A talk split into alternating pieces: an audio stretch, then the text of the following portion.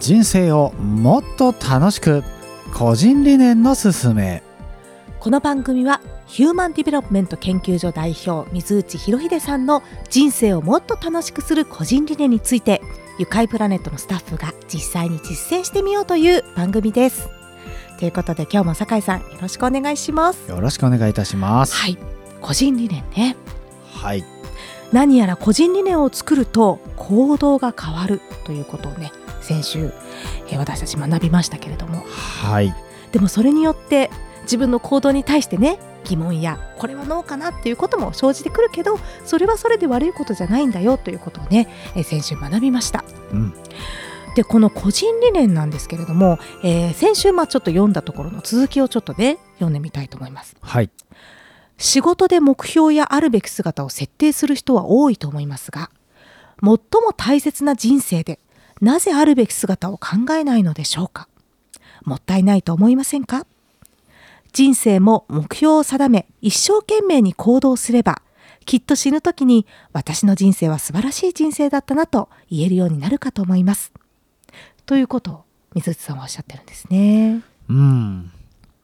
前回もね、うん。なんていうんですか？この自分の行動の判断基準みたいなことなんですかね、はい。みたいな話もしてたんですけど、でそれが人生単位で見た時には、うん。最後自分がね天に帰る時にああなんかこういうことをやれたなーっていうふうに確かに分かりやすくできるのかもしれないですよね。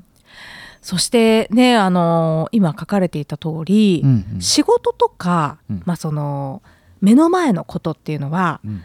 目標とかねあるべき姿を設定することって、まあ、確かにあるけれども大きな単位でいう人生といううんものについて、うんうんこうありたいっていうことをうーん、まあ、確かにねこう余裕がある時には考えられるけども日々毎日生きてるとその人生単位のことって私やっぱり忘れちゃいますね。そうなんですよ。うんなんかねこう明日の行動何するんだっけとか、今年1年どうしようみたいなことって、なんかなんとなくこう年単位でも習慣になったりするかなと思うんですけど、うん。でもそれ1年ですらね半年経つとあれなんだっけみたいなのありますよね。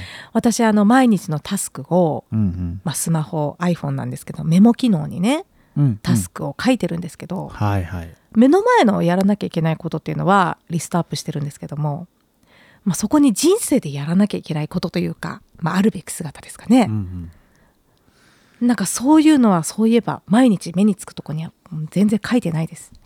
これあれですかね。仕事でいう、あの緊急じゃないけど重要な仕事的なやつに近いんですけどね。確。かに。うんいやーね皆さんいかがですか、うん。もうねこの番組を聞いてくださっている皆さんと一緒にですね、まあ、少しずつ少しずつ個人理念というものをね学びながら活用しながら人生をもっともっと楽しくしていっていきたいと思います。はい。はい、えーまあ、次回もですね、まあ、個人理念について深掘りしていきますけれども早く作りたいですね。